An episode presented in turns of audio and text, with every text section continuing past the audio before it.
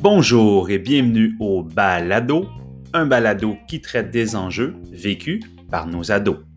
Au fil des épisodes, les étudiants et étudiantes de troisième année du baccalauréat en enseignement de l'éducation physique et à la santé de l'Université Montréal aborderont avec vous tout plein de sujets qui touchent à l'adolescence.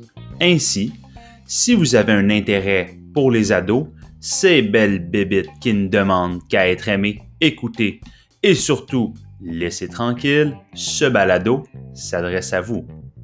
Bonne écoute.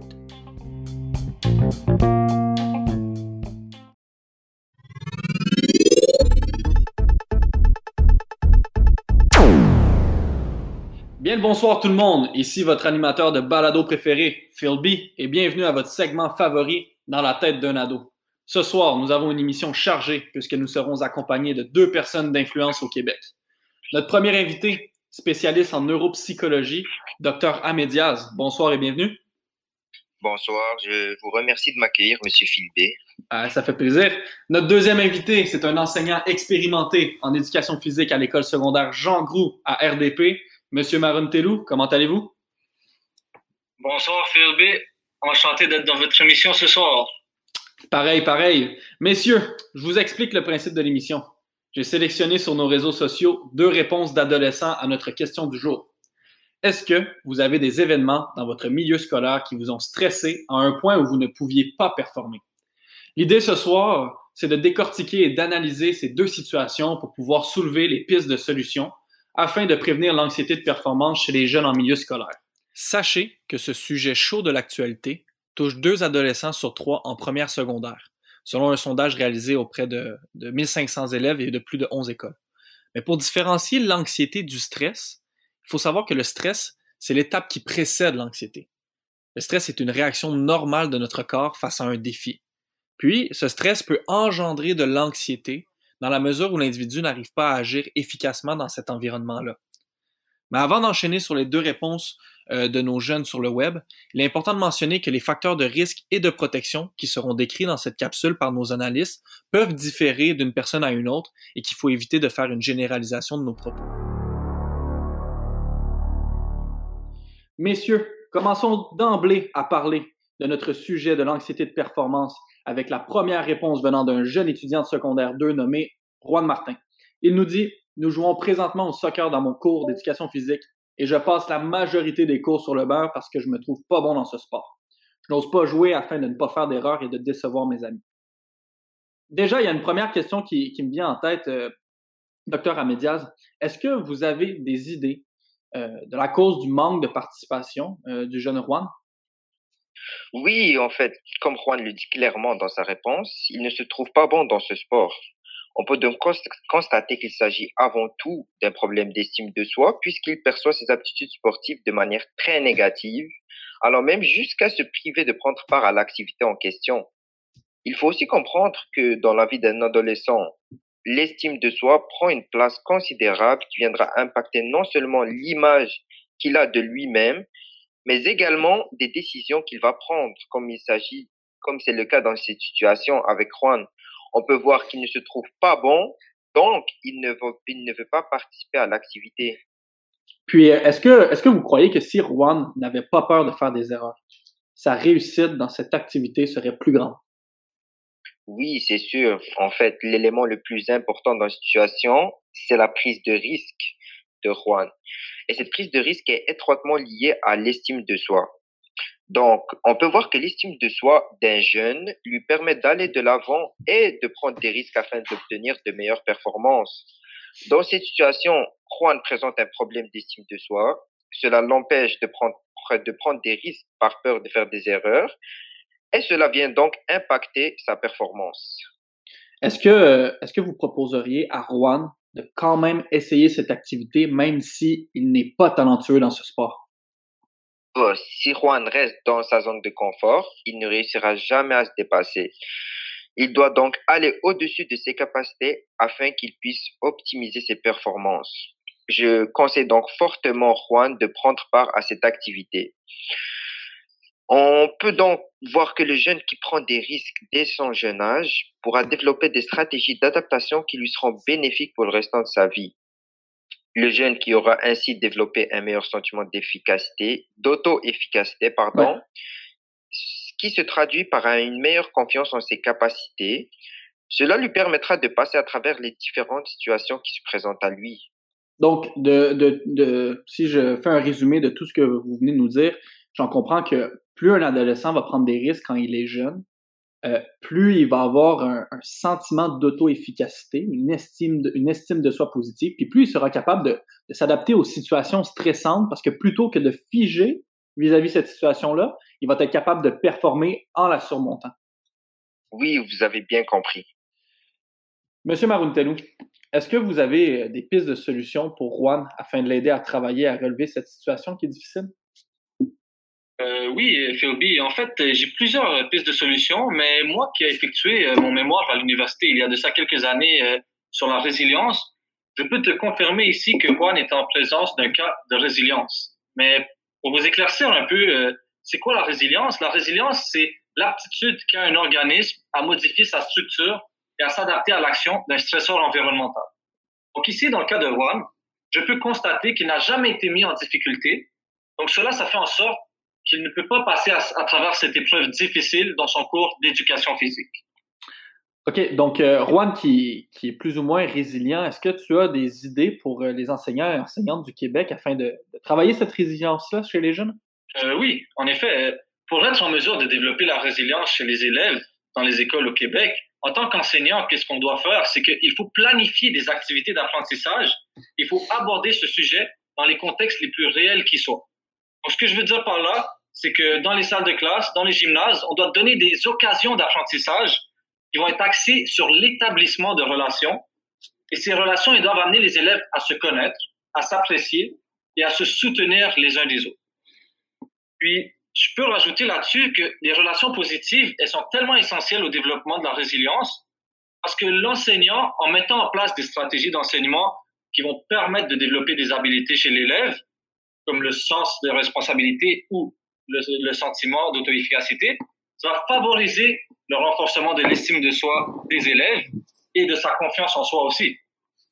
D'accord. Donc, je note que je note, je note également euh, sur, cette, sur sa réponse qui, qui parle de, ne pas vouloir décevoir ses amis. Puis, vu que tu touches justement un peu le, le sujet de l'estime de soi, de la confiance en soi, est-ce que toi, comme prof d'éduc, tu as une manière un peu pour euh, pour, euh, pour du moins enlever un peu cette peur de ne pas décevoir, puis que justement le jeune soit confiant en ses moyens?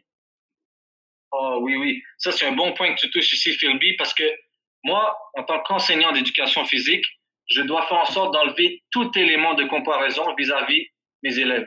Donc, on le sait, que ce soit au niveau scolaire ou même dans un milieu sportif, les jeunes vont avoir tendance à se comparer entre eux afin de voir c'est qui qui est le meilleur. Mais il faut pas oublier que chaque élève a un niveau de développement différent. Donc, il, faut leur faire prendre conscience que ça ne sert à rien de se comparer à ses amis. Donc, comme enseignant, on va devoir faire en sorte de diminuer l'importance de la comparaison entre les pairs. Donc, un exemple qui vient comme ça euh, rapidement en tête, c'est celui de la formation des équipes, où les élèves vont souvent dire directement après la formation des équipes, mais monsieur, les équipes ne sont pas justes. Mais l'activité, elle n'est même pas encore débutée. Donc, ça, c'est un exemple qui revient dans mon gymnase. Et je peux vous donner quelques solutions afin d'y remédier. Donc, euh, en tant qu'enseignant, qu'est-ce qu'on doit faire? C'est qu'on doit mettre l'accent sur le positif dans nos commentaires. Ça, c'est un point très important.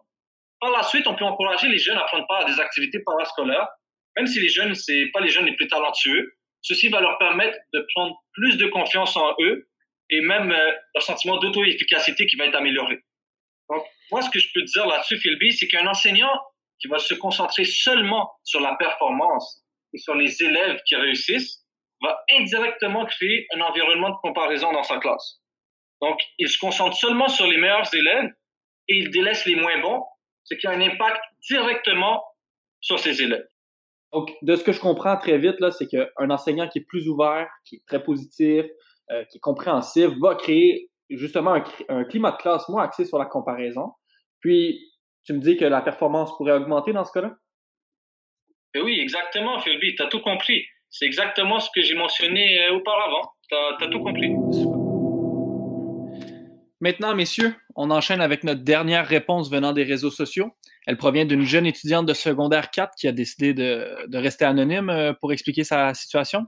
Elle nous dit Ma famille veut que je sois première de classe. Nous sommes présentement dans les examens ministériels et j'ai beaucoup de difficultés à me concentrer avant ceux-ci et j'obtiens de mauvais résultats. Euh, déjà, je ne peux pas m'empêcher de, constater que, sa famille euh, semble lui mettre pas mal de pression. docteur Amédiaz, est-ce que selon vous, cette étudiante vit ce qu'on appelle de l'anxiété de performance? Oui, euh, c'est sûr qu'une adolescente comme cette jeune fille qui se fait imposer des attentes très élevées de la part de ses parents, elle va avoir de fortes chances de souffrir d'anxiété, ce qui aura inévitablement un impact sur ses performances scolaires. Maintenant, pour ce qui est de l'anxiété de performance en tant que telle, on a souvent tendance à penser qu'elle existe uniquement dans le sport où on doit performer physiquement mais il faut comprendre qu'elle est présente dans n'importe quel type d'évaluation, comme un examen de mathématiques ou de français, par exemple. Il faut aussi savoir qu'il existe deux états d'anxiété. Il y a l'anxiété cognitive et l'anxiété sommative. Pour vulgariser, l'anxiété sommative diminue avant l'activité, alors que l'anxiété cognitive, elle, elle reste constante et c'est elle qui va négativement affecter la performance. D'accord, donc euh, justement, elle nous dit ne pas avoir de bons résultats. Euh, en quoi est-ce que cette anxiété cognitive euh, diminue euh, sa, performance? Cette anxiété affecte la performance car au lieu de se concentrer sur les informations qui sont pertinentes pour son apprentissage, la jeune fille, elle aura des pensées distractives. Ces pensées distractives vont affecter le processus de captage d'informations et aussi elles vont affecter le processus de traitement de l'information car au lieu d'organiser et structurer les informations données, la jeune passera son temps à mémoriser tous les éléments de la matière pour pouvoir réussir à son évaluation. Donc, je comprends que dans cette situation-là, c'est tout à fait normal que notre jeune étudiante ait de la difficulté à, démontrer dans ses évaluations ce qu'elle a appris parce que son attention est, constamment dérangée, que ce soit par des doutes ou des inquiétudes sur sa, quelque sorte, sa capacité à performer lors de l'évaluation. Exactement. Monsieur Maruntelou, est-ce que vous auriez des solutions pour aider notre jeune étudiante à diminuer son anxiété à la veille des examens? Euh, oui, j'ai plusieurs euh, solutions que je donne à mes élèves euh, au secondaire. Donc, j'ai cinq trucs que je leur donne principalement. Le premier, c'est qu'ils doivent miser sur le positif. Donc, cesser de se dire je vais couler mon examen parce que ça fait seulement leur rajouter de l'anxiété. Deuxièmement, ils doivent manger de bons aliments qui leur permettent une meilleure concentration, comme le fromage et les noix. Troisièmement, ils doivent se changer les idées. Donc, ils doivent cesser de rester sur la même feuille de notes pendant toute la soirée parce que ceci fait en sorte qu'il y a une saturation de l'information euh, prise dans le cerveau et il y a oubli de l'information aussi. Quatrièmement, ils doivent dormir suffisamment parce que ça permet au cerveau de bien assimiler l'information apprise et ça diminue la nervosité. Et finalement, donc, euh, il doit bouger, s'amuser afin d'oublier la nervosité qui est reliée aux examens. Euh, est-ce que tu est-ce que vous observez un, autre facteur qui pourrait augmenter ce sentiment d'anxiété vis-à-vis de la performance?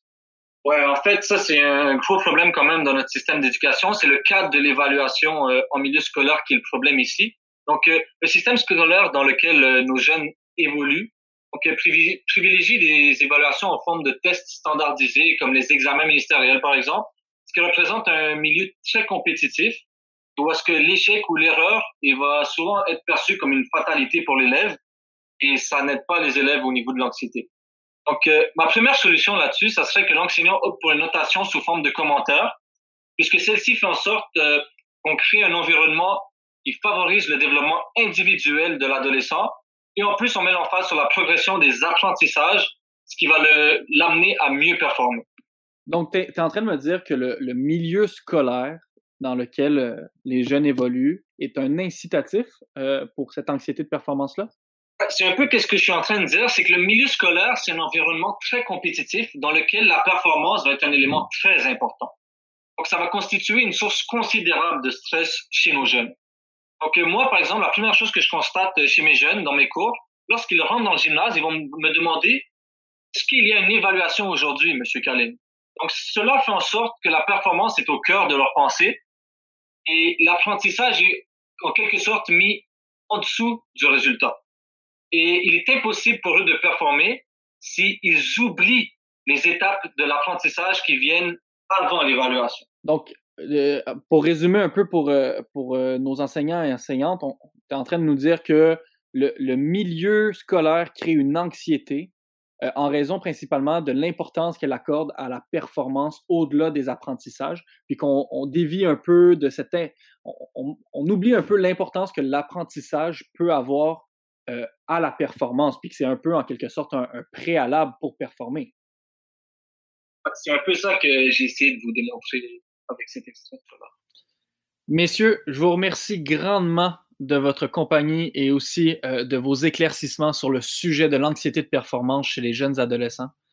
J'espère que, notre auditoire d'enseignants et d'enseignantes aura pris des notes euh, au sujet des solutions proposées euh, par nos deux experts afin de réduire cette anxiété liée à la performance dans, nos milieux scolaires et plus principalement à l'anxiété vécue par les jeunes étudiants. je vous souhaite une belle soirée et à la prochaine.